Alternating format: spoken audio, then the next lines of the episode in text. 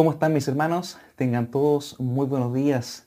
Gracias al Señor por este precioso día que nos da y más aún que nos permite oír su preciosa y bendita palabra. Mis hermanos, antes de comenzar, quiero que oremos al Señor para que Él nos dirija por medio de su Espíritu, mis hermanos, y para que tú y yo podamos entender, más que entender, comprender y ser reaguidos por el Espíritu Santo, hermanos, para que esta palabra pueda ser de bendición para nuestras vidas. Así que te invito a orar, que inclines tu rostro ahí donde estés. Padre bendito, te damos las muchas gracias por este día nuevo que nos das, por este precioso día que nos das de vida, donde podemos venir, Señor, y abrir la palabra, oírla, escudriñarla. Gracias, Señor, porque has permitido que tu palabra en distintos lugares del mundo pueda ser predicada a esta hora, Señor. Te damos las gracias porque tú eres fiel. Te damos gracias por todo lo que tú eres, buen Dios. Te exaltamos, te engrandecemos, te honramos y a ti solamente te glorificamos, porque solamente tú eres digno, Señor. Tú solamente eres digno de recibir toda gloria y alabanza. Padre bueno, te damos gracias por esta hora. Bendice a mis hermanos, guárdales y bendice también la predicación de esta mañana. Señor, solo a ti sea la gloria en Cristo Jesús. En Él te agradecemos. Amén. Mis amados hermanos, por favor, abran su Biblia ahí en Filemón. Filemón en su único capítulo que tiene, capítulo 1. Y en esta mañana, mis hermanos, vamos a tomar los versículos del, del versículo 8 al versículo 14 y será los textos que vamos a enseñar en esta mañana.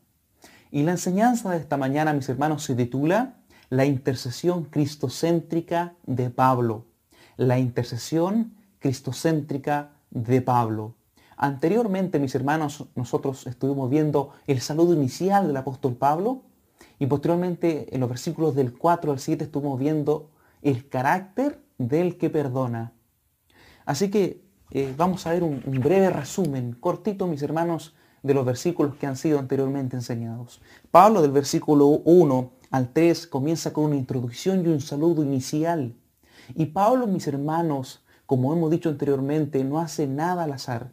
Pablo es muy intencional, Pablo es muy meticuloso, es muy cuidadoso con cada palabra que él escribe, con cada oración que él eh, lleva al papel. Pablo muy cuidadoso. Entonces, aún en la introducción, con las personas que colocan el listado, ya sea eh, eh, Timoteo, Filemón, Apia, Arquipo, la iglesia que en la casa de Filemón se reunía, los coloca con un propósito.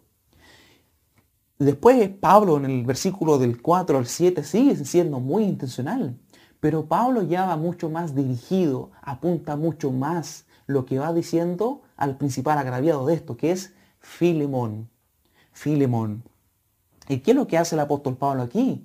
Elogiar legítimamente el carácter piadoso y recto que tiene Filemón delante del Señor, que ha sido manifestado por medio de la fe que tiene hacia el Señor Jesucristo y en consecuencia de ello el amor que demuestra hacia los santos, vale decir, sus hermanos en Cristo Jesús. Y lo que Pablo desea lograr mediante esto, mis hermanos, será sin lugar a dudas dejar al descubierto el precioso carácter de su amigo y hermano Filimón como un ejemplo mismo del carácter de Jesucristo. Así que Pablo, mis hermanos, lo hace públicamente en frente de todos allí, porque Pablo no deja nada al azar, como dije, esta intercesión por Onésimo, que traería perdón y reconciliación entre los hermanos, permitiría también que todos los que estaban oyendo allí fuesen participantes activos del profundo conocimiento, del abundante conocimiento que estaba en cada uno de ellos por Cristo Jesús. Es lo que dijo en el versículo 6. La pregunta, bueno, pero ¿cómo? Bueno, al Pablo permitirles ejercitar el perdón en sus propias vidas. Habíamos dicho anteriormente, mis hermanos, que muy distinto es leer acerca eh, de lanzarse en paracaídas. Ah, muy diferente es ir a la losa, subirte al avión, tomarte el fuselaje y lanzarte al vacío. O leer acerca de un libro de ser astronauta a ser astronauta e ir a la luna. Son cosas muy distintas. El conocimiento del cual habla Pablo en el versículo 6 habla de un conocimiento profundo basado en la experiencia. Es en virtud de eso mismo que Pablo permite intencionalmente que no solamente Filemón y su familia, sino también toda la iglesia que allí se reunía, pudieran ser participantes activos. ¿Cómo? Siendo participantes y siendo aplicadores mismo del perdón, que allí se iba a manifestar sin duda. Así que eh, observando esto y ahora al comprender que hasta aquí toda la iglesia y aún Filemón están así con unos ojos. ¿Por qué? Están expectantes con los ojos fijos del por qué Pablo mandó la carta y qué era lo que él iba a decir por medio de ella. Están expectantes todos allí. Por eso Pablo continúa diciendo en el versículo 8. Vea la escritura, hermano. Dice en el versículo 8 el capítulo 1 de la carta a Filemón. Por lo cual, aunque tengo mucha libertad en Cristo para mandarte lo que conviene, más bien te ruego por amor, siendo como soy Pablo ya anciano y ahora además prisionero de Jesucristo. Ahora recordemos que hasta aquí, mis hermanos, Filemón ni la iglesia habían oído de Onésimo. Onésimo aún no ha sido presentado. Pablo ni siquiera ha mencionado a Onésimo hasta aquí. Por eso la iglesia estaba así, así con los ojos fijos, expectantes, porque era el apóstol Pablo quien les estaba, les, estaba escribiendo. ¿Por qué Pablo pudieron haberse preguntado ellos? ¿Por qué está exaltando el carácter de Filemón? Claro, él es así, pero ¿por qué lo está haciendo? aún Filemón no ha sido presentado, porque aún eh, Pablo no ha comenzado a interceder por Onésimo. Pablo lo que ha hecho en los versículos anteriores ha sido cimentar, preparar los corazones de los que allí estaban oyendo. Entonces, el por qué Pablo aún no ha presentado a Onésimo es para permitirle a todos allí y principalmente a Filemón ¿Qué cosa? Digerir todo lo que el apóstol Pablo le ha estado diciendo anteriormente. Por eso Pablo aún no presenta a Onésimo. Pablo está preparando el corazón para lo que va a continuar diciéndole. Entonces, hermanos, Pablo, por medio de la carta ante todos allí, dice en el versículo 8, por lo cual, por lo cual, eh, quiere decirle a Filemón, mira Filemón, a raíz de todo lo antes expuesto, vale decir, Filemón, tú eres conocido por tu fe para con el Señor Jesucristo y en consecuencia cómo expresas ese auténtico amor hacia, tus hermanos. ¿Cómo? Confortando sus corazones, dice el versículo 7. Tu carácter recto para con Dios no, no solo es conocido aquí, Filemón, sino que ha llegado a la misma Roma donde yo estoy prisionero. Hasta allá ha sido conocido tu carácter, Filemón en virtud de, de eso mismo que le acaba de decir, Pablo dice, por lo cual. Entonces continúa diciendo Pablo, aunque, aunque tengo mucha libertad en Cristo, ¿para qué? Para mandarte lo que conviene. Más bien te ruego por amor, siendo como soy ya Pablo anciano y ahora además, prisionero de Jesucristo. En otras palabras, Pablo quiere transmitir lo siguiente, hermanos mira Filemón, yo podría ordenarte que recibas a tu hermano Onésimo, pero prefiero rogarte que lo hagas por amor. Pero recordemos que Pablo no presenta a Filemón, o sea, Onésimo, no lo presenta aún. Entonces, más aún pone la duda en, en Filemón, ¿qué me va a pedir Pablo? O sea, me está diciendo el gran apóstol Pablo que podía ordenarme porque él es apóstol. Pero me está, lo que me va a pedir, me lo va a pedir que lo haga yo por amor wow, ¿qué es lo que me va a pedir? Pudo, haber dicho Filmón allí. Porque debemos entender, mis amados hermanos, que el apóstol Pablo tenía toda la autoridad, valga la redundancia, apostólica para hacerlo.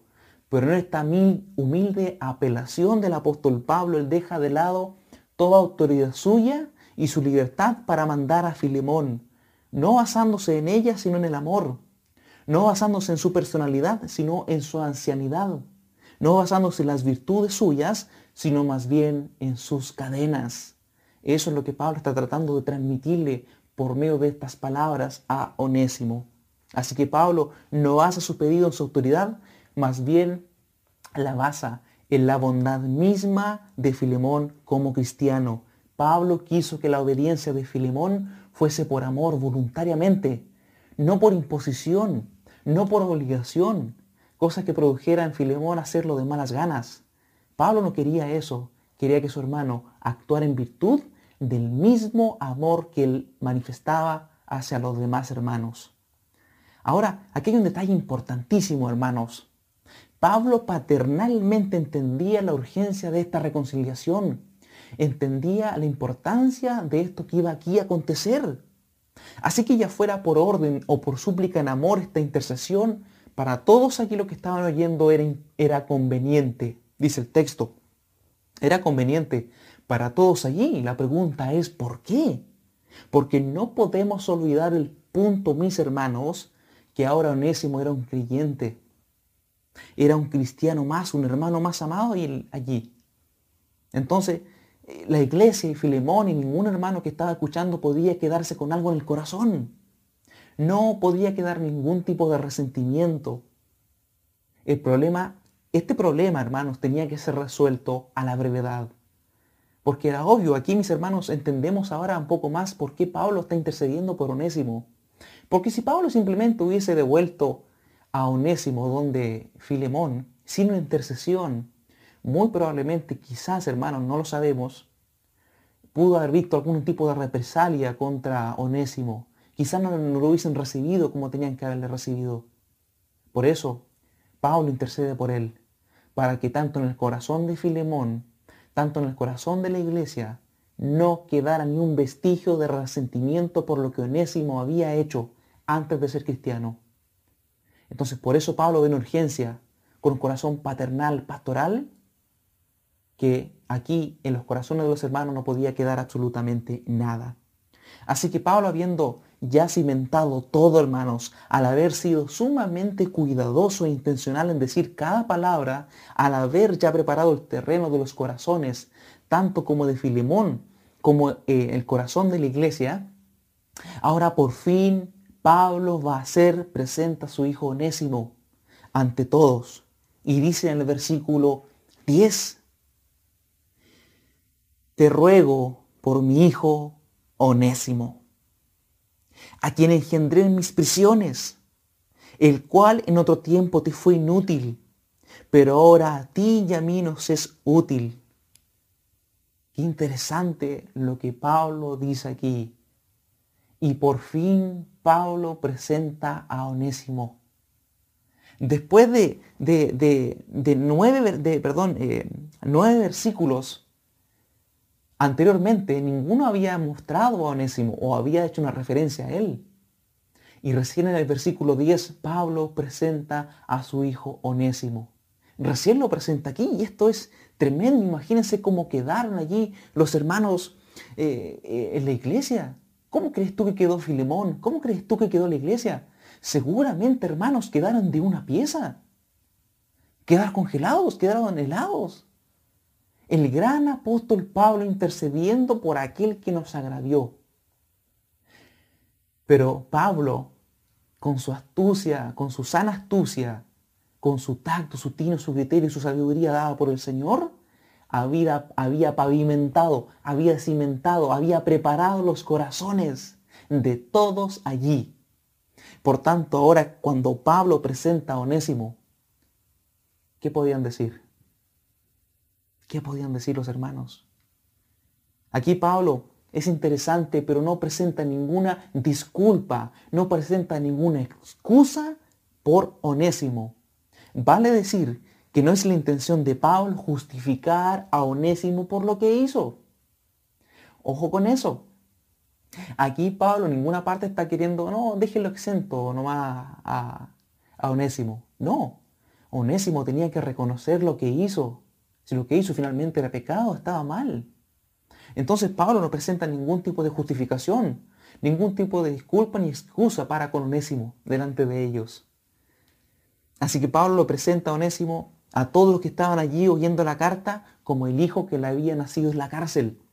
Un dicho rabínico decía, si uno le enseña la ley al hijo de su prójimo, la escritura le considera como si lo hubiese engendrado.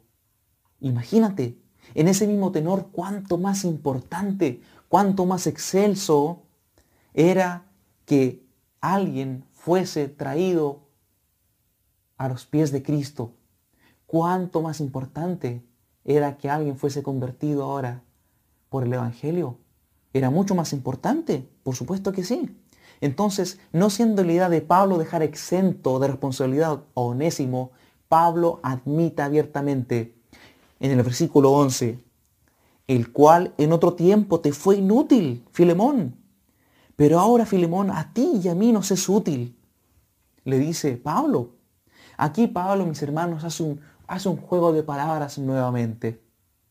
Y obviamente, para variar, es intencional nuevamente. Porque el nombre onésimo en griego significa útil. El nombre onésimo en griego significa útil. Y Pablo lo que está diciendo aquí en el texto era que había sido lo contrario, había sido un inútil. Era un onésimo, era un inútil. Eso es lo que Pablo está diciéndole aquí. Porque obviamente, verdaderamente, eh, Onésimo le había sido de agravio, le había sido un inútil a Filemón al causarle muchos males antes de ser cristiano. Como vimos mis hermanos en las enseñanzas pasadas, muy probablemente y seguramente eh, Onésimo cometió un robo que al parecer también afectó a la iglesia que en la casa de Filemón se reunía. Entonces, en ese sentido, Pablo lo que dice por medio de estas palabras es obvio que Onésimo había sido un tipo inútil, pero que ahora verdaderamente podía llamársele onésimo, vale decir, útil, porque era ahora en Cristo un útil servidor y colaborador suyo. Eso es lo que Pablo está queriendo decir aquí. Así que detrás de este aparente simple juego de palabras hay una verdad mucho más profunda cuando el texto dice, hermanos, continúa diciendo, eh, el cual vuelvo a enviarte perdón, versículo 11, el cual en otro tiempo te fue inútil, el cual en otro tiempo te fue inútil, pero ahora a ti y a mí nos es útil. Y aquí hay una preciosa verdad. Por favor, acompáñenme segunda carta a los Corintios. Segunda carta a los Corintios, capítulo 5, versículo 17. Segunda carta a los Corintios, capítulo 5, versículo 17. Noten la preciosa verdad que hay detrás de las palabras del apóstol Pablo el cual en otro tiempo te fue inútil, pero ahora en el presente a ti y a mí nos es útil. Noten lo que dice Pablo también en la segunda carta a los Corintios, versículo 17 del capítulo 5. De modo que si alguno está en Cristo, nueva criatura es. Las cosas viejas pasaron. Y aquí todas son hechas nuevas. Qué precioso texto, hermanos. Qué precioso texto la realidad y verdad espiritual de este versículo que acabamos de leer se hizo manifiesta, se hizo vida, valga la redundancia, en la vida de Onésimo. Porque antes había sido un inútil, se había transformado en un ladrón y un traidor por medio de su propio pecado. Había sido un inútil, Onésimo. Recordemos que Onésimo se escapó de Filemón y fue a dar por voluntad del Señor a los pies de Pablo. Y sin duda Pablo lo primero que hizo fue presentar el glorioso evangelio de la gracia bendita de Dios. Fue lo primero que Pablo hizo, presentar el evangelio. Entonces por medio de la obra de Dios en el corazón de Onésimo, Onésimo había nacido de nuevo y pasa a ser ahora una nueva criatura en Cristo. Esa era ahora la realidad de Onésimo. Era la realidad que él ahora estaba viviendo. Y era la misma realidad que tanto Filemón como toda la iglesia allí tenía que comprender con su mente y con su corazón. Por eso le dice Pablo estas palabras en el versículo 11. A todos aquí antes les fue inútil. No fue un onésimo, fue un inútil. Pero ahora, al haber nacido de nuevo, el haber Dios haberle dado un corazón de carne ahora a Onésimo, Onésimo se convirtió, nació de nuevo, las cosas viejas pasaron. Ahora Onésimo ha sido hecho nueva criatura en Cristo. Ahora puede llamarle Onésimo, porque ahora es un útil servidor de Jesucristo. Y eso era lo que todos allí tenían que comprender. pero verdaderamente. Así que con tal recomendación, mis hermanos, no es difícil pensar eh, o imaginar la prestancia y el nuevo concepto de servicio que Onésimo había aprendido. Sin duda estaba dispuesto ahora Onésimo a dar a Filemón el mismo cuidado y la misma atención que le había prestado al apóstol Pablo allí en la cárcel sirviéndole. Eso era lo que Pablo quiso expresarle por medio de estos versículos a todos allí los que estaban escuchando la carta. Entonces ahora eh, Pablo, mis hermanos, eh, perdón, Filemón, al oír junto con toda la iglesia lo que Pablo había cimentado anteriormente en sus corazones, a la hora todos ellos entender por qué Pablo había dicho todo esto anteriormente, es que ese ruego en amor cobra sentido. Ahora, todos los que estaban allí, oyendo las palabras de la carta de Pablo, iban a entender el propósito por el cual Pablo había preparado sus corazones. Ahora iban a entender por qué Pablo dijo lo que dijo anteriormente en los versículos. En el versículo 12. Y al leer el versículo 12, tú y yo vamos a entender también una preciosa verdad. Versículo 12. Leamos del 11, por favor. Hablando de Onésimo, el cual en otro tiempo te fue inútil, pero ahora a ti y a mí nos es útil. Versículo 12 el cual vuelvo a enviarte. Tú pues, Filemón, recíbele como a mí mismo. Tú pues, recíbele como a mí mismo. Este precioso versículo, mis hermanos, tiene un doble sentido. Un doble sentido porque el verbo aquí utilizado en el, original quiere, quiere decir no simplemente que Pablo llegó y no te lo envió de vuelta no es un enviar simple y sencillo. No quiere decir eso el texto original, sino que quiere decir elevar un caso a la autoridad competente. En otras palabras, lo que Pablo quiso transmitirle a Filemón fue lo siguiente. Filemón, te remito este caso de Onésimo a ti, para que tú le des el veredicto que esté de acuerdo al amor que debes tener. En consecuencia de eso, le sigue diciendo en el versículo 12, Tú pues, recíbele como a mí mismo. En otras palabras, lo que Pablo le dice a Filemón es, Filemón, bueno, todos conocen tu amor, todos conocen que tú confortas los corazones de los hermanos. Yo te envío este caso de Onésimo ahora a ti, para que tú des un veredicto sobre él, basado en el amor mismo que tú tienes hacia los demás. ¿Y qué le dice en el 12? Tú pues, recíbele como a mí mismo. Y aquí es interesante, mis hermanos, porque muy probablemente en todos los meses que Onésimo pasó con Pablo allí en la cárcel, aprendiendo de la gracia del Señor, aprendiendo doctrina, enseñándole Pablo como un padre, muy probablemente Onésimo llegó a ser muy, pero muy amado de Pablo, hermanos. Hermano Felipe, pero ¿por qué dice esto? Bueno, hermanos, porque en el texto original lo que Pablo desea transmitirle a Filemón es lo siguiente, que le está enviando nada más ni nada menos que su propio corazón. Lo, las palabras, mis hermanos, tú puedes recibirle como a mí mismo. En el escrito original no dice recibe como a mí mismo, dice recibe mis entrañas. Vale decir, recibe nuestro corazón, recibe mi corazón. Podríamos nosotros eh, traducirlo el día de hoy. Eso es lo que Pablo le está diciendo aquí a Filemón. Mira, imagina, imagina hermano que de repente el servicio te encomienda, toca la puerta de la casa de Filemón. Filemón sale, sale y le entregan un paquete con remitente apóstol Pablo.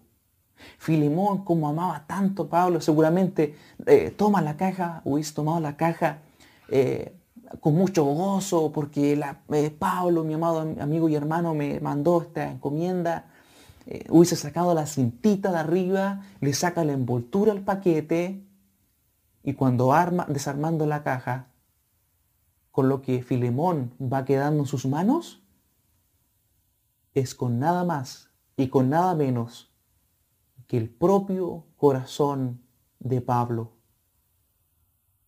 Eso es, mis hermanos, lo que el versículo 12 quiere decir.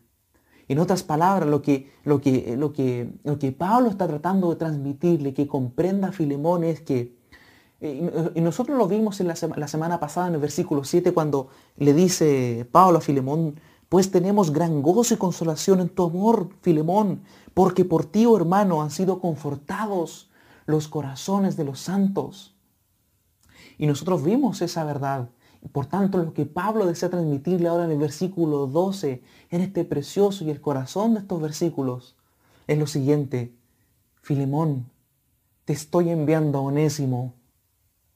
Él es, Él es mi propio corazón. Él es mi corazón, Filemón. Recíbele como a mí mismo.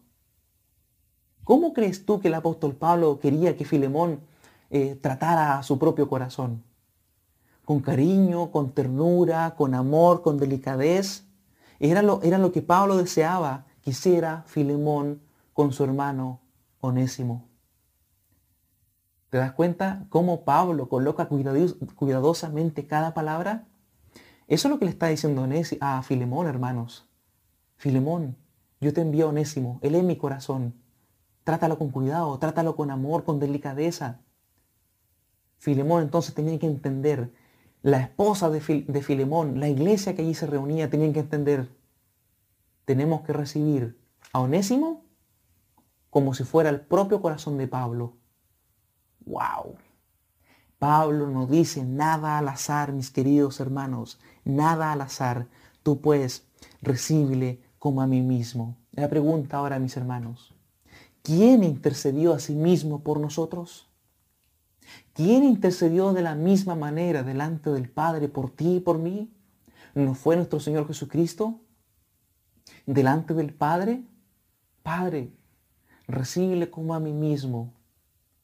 Mis hermanos, tenemos que entender que cuando Jesucristo imputa su justicia en nosotros por medio de su obra expiatoria allí en la cruz del Calvario, cuando yo vengo en arrepentimiento y fe, cuando yo deposito toda mi confianza en Jesucristo, en su obra redentora, es ahora que Jesucristo imputa su justicia en mí.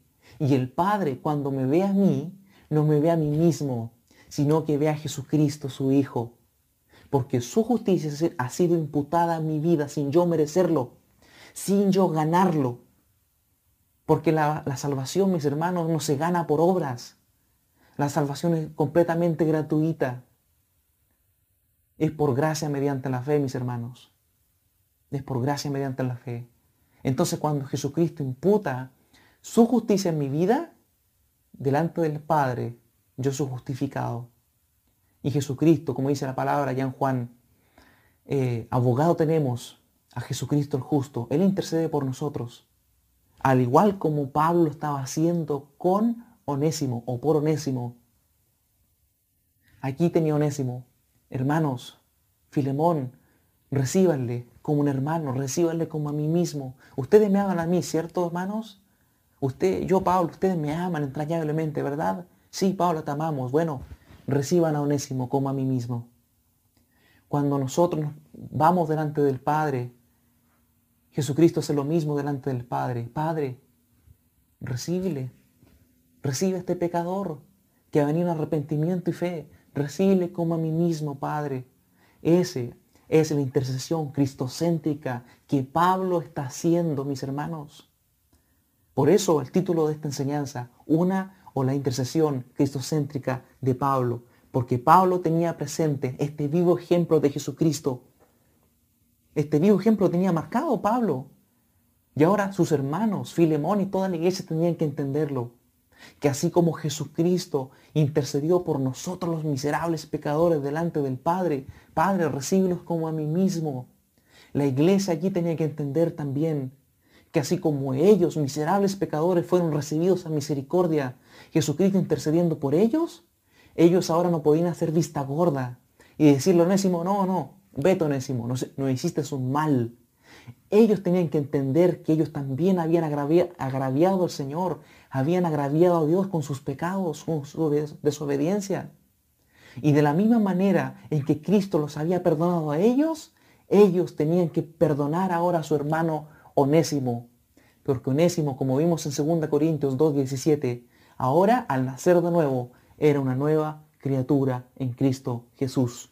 Y es lo que Pablo está haciendo por medio del versículo número 12. Tú pues, recíbele como a mí mismo le dice Pablo.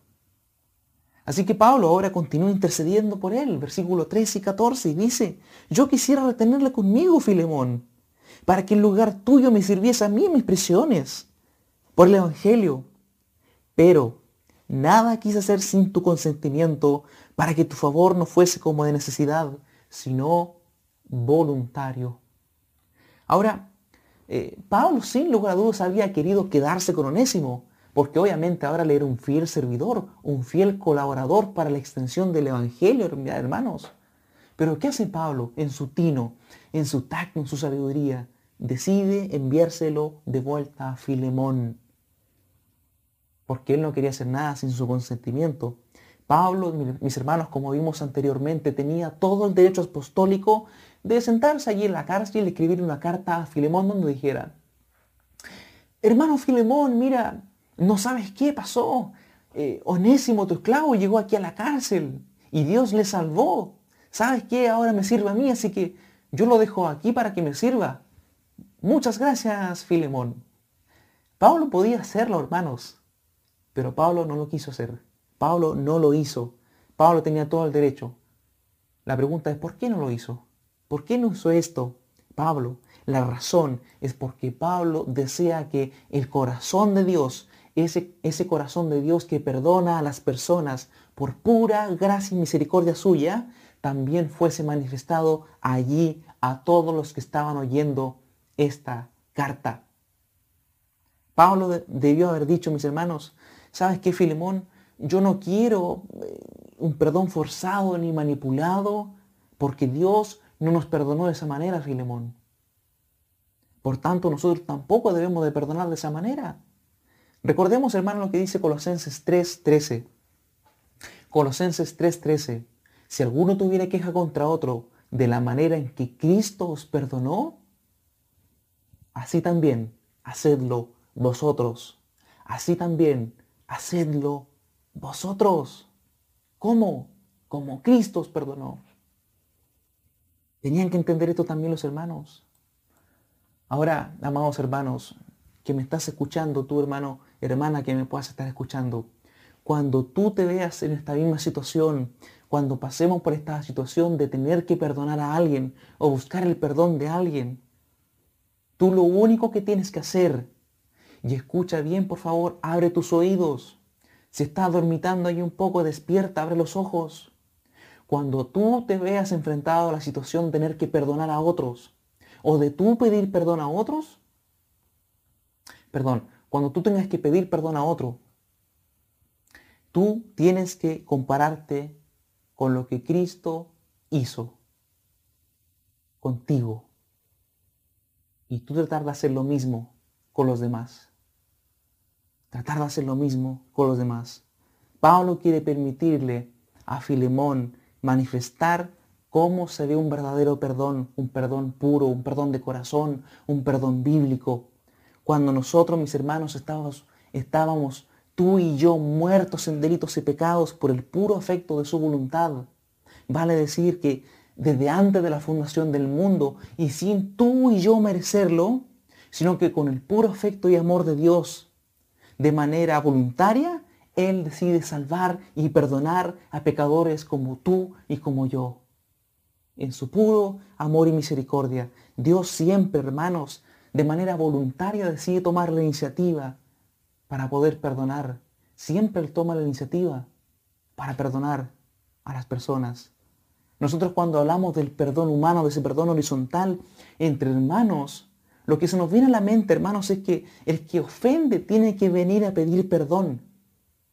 Vuelvo a repetir, nosotros pensamos humanamente muchas veces que el que ofende tiene que venir arrodillado a pedir perdón.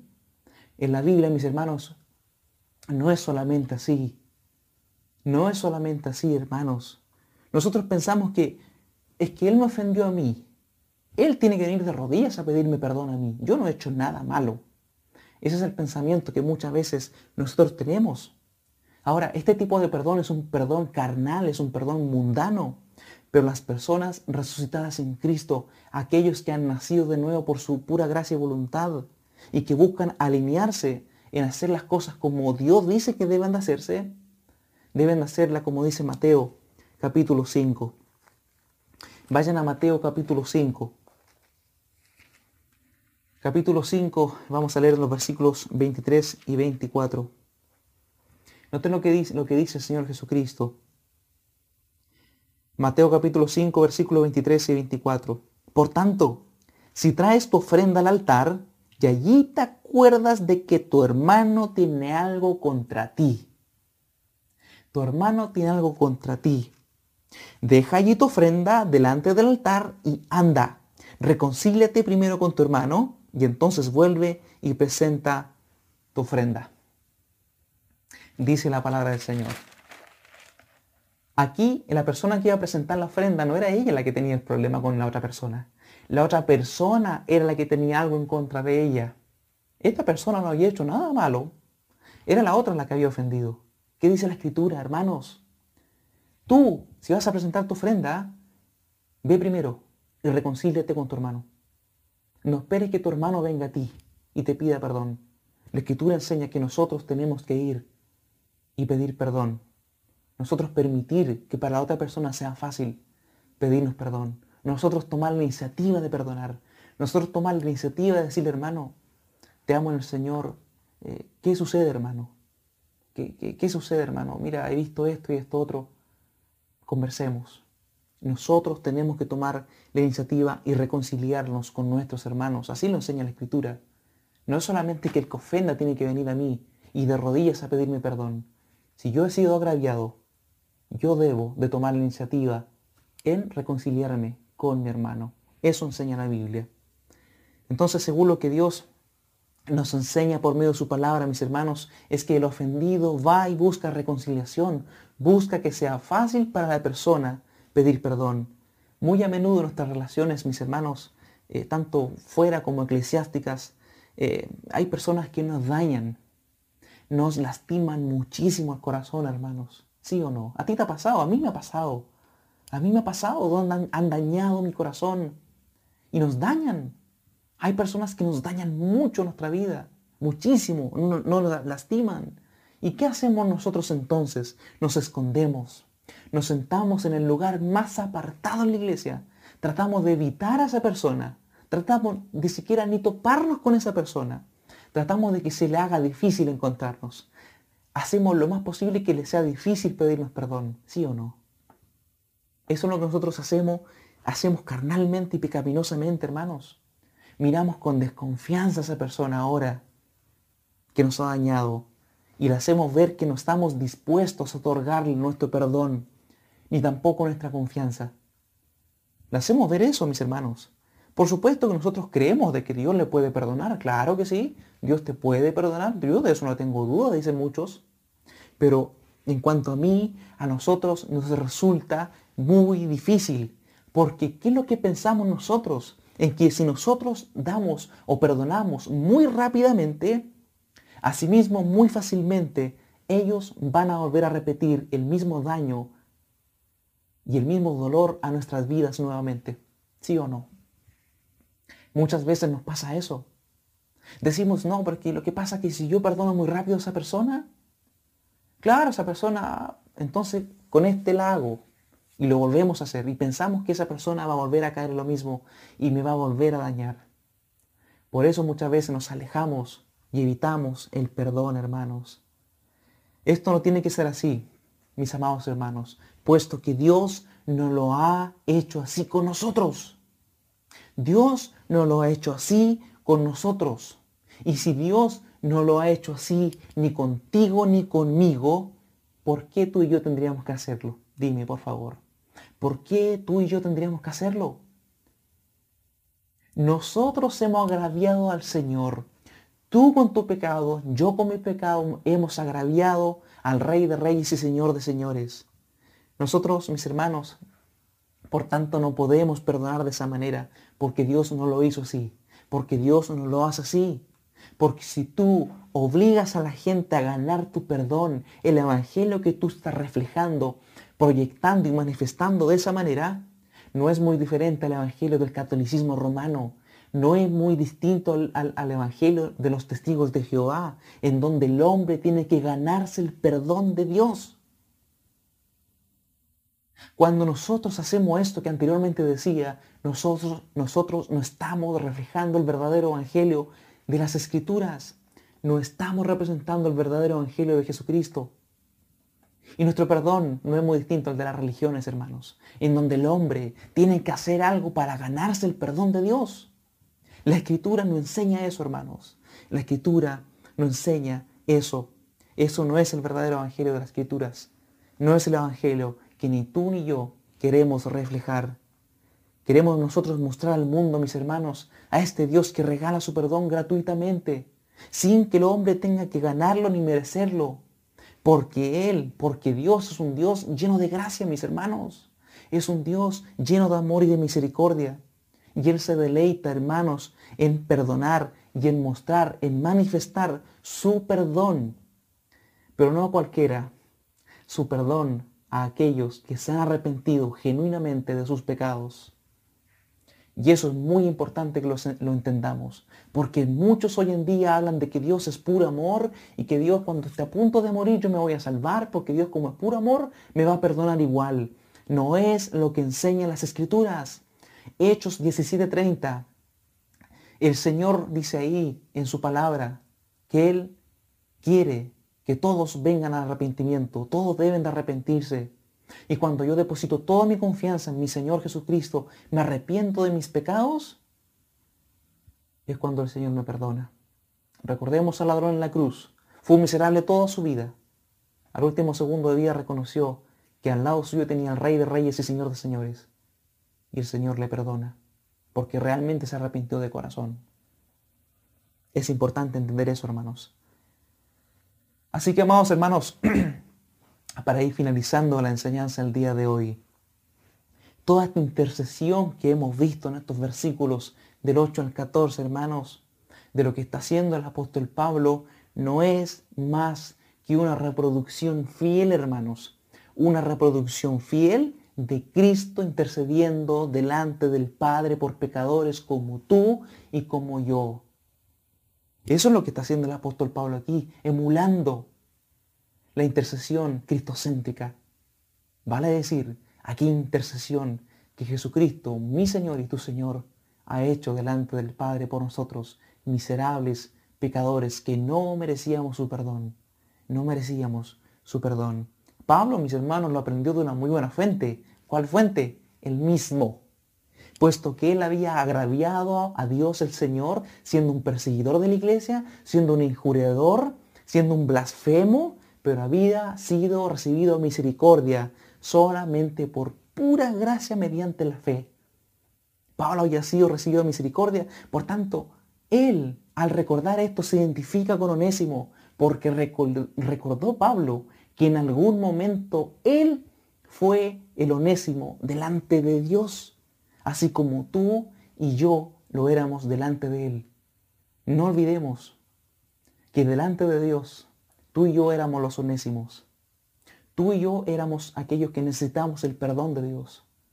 Pero fue Cristo nuestro Señor que intercedió por nosotros delante del Padre. nunca debemos de olvidar esa preciosa verdad. Y asimismo tú también, querido eh, oyente, querida oyente, si en esta mañana aún tú no conoces el maravilloso perdón de Dios, te invito en esta mañana que te arrepientas de tus pecados y vengas en arrepentimiento y fe a los pies de Jesucristo nuestro Señor. Deposita toda tu confianza en la obra redentora allí en la cruz y pídele perdón a Dios por toda la maldad que está en tu corazón, por ese vacío que está en ti, por la falta de perdón en tu corazón. Yo te invito a hacerlo esta mañana. Ven en arrepentimiento y fe. Reconoce que eres un pecador que necesita de su gracia, que necesita de su perdón, que lloras constantemente por el vacío que está en tu vida, por la falta de perdón que en él hay. Tienes que venir y hacerlo. Dios ya ha tomado la iniciativa y ha enviado a su único Hijo a morir la cruz por los pecadores, para que ahora todo que en Él crea no se pierda, mas tenga vida eterna. Ven a la cruz, confiesa tu pecado, clama por perdón, porque la Escritura enseña que el corazón constrito y humillado no despreciarás tú, oh Dios, dice el salmista. Así que te invito en esta mañana, al haber escuchado esta enseñanza, de reconocer tu necesidad de perdón del Señor, que necesitas el perdón de Dios, necesitas liberarte de esa carga. Y tú, hermano y hermana, si tienes algo con algún hermano, de la misma manera en que Cristo te perdonó a ti, tú ve también y perdona a tu hermano. Busca reconciliarte con él. Busca hacer eso. No te quedes con nada en tu corazón. Y si alguien te ha dañado profundamente en tu vida, debemos nosotros buscar el perdón de la misma manera en que el Señor nos perdona a nosotros. Mis hermanos, que esta enseñanza haya podido ser de bendición para muchos en el día de hoy. En la siguiente enseñanza estaremos viendo del versículo 15 en adelante, en la segunda parte de esta intercesión cristocéntrica de Pablo. Mis hermanos, que el Señor te bendiga, que el Señor te guarde y si tú aún no conoces al Señor, que esta enseñanza esta mañana pueda ser de mucha edificación, de bendición para tu vida, para que el Espíritu Santo comience a hacer una obra allí en tu corazón. Vamos a orar, hermanos. Padre bendito, le queremos enaltecer a esta hora, Señor, le queremos agradecer por su infinito amor y misericordia que ha manifestado para con nosotros los pecadores, Señor. Gracias, Padre, por tomar la iniciativa y mandar a tu Hijo Jesucristo, nuestro Señor, a morir allí en la cruz por nosotros, a tomar el pago que nosotros teníamos que pagar, Señor, tomando aquella deuda en el madero. Morir por los pecadores, morir por mí, por aquellos que me escuchan, Padre, gracias por tal manifestación de tu perdón. Te necesitamos, Señor, diariamente. Ayúdanos a entender tus palabras. Ayúdanos a comprender que necesitamos perdonar a otros, así como tú también nos perdonaste a nosotros, Señor. Padre, te agradecemos por tu palabra. Te pedimos que aquellos que aún no te conocen, Señor, puedan venir en arrepentimiento y fe a tus pies, depositar toda su fe y su confianza en ti para que usted, Señor, haga una obra, una obra de gracia en sus corazones. Señor, gracias por la vida de mis hermanos y gracias por todo lo que tú eres, Señor. A ti sea la gloria en Cristo Jesús, buen Dios. Amén. Que el Señor les bendiga, hermanos.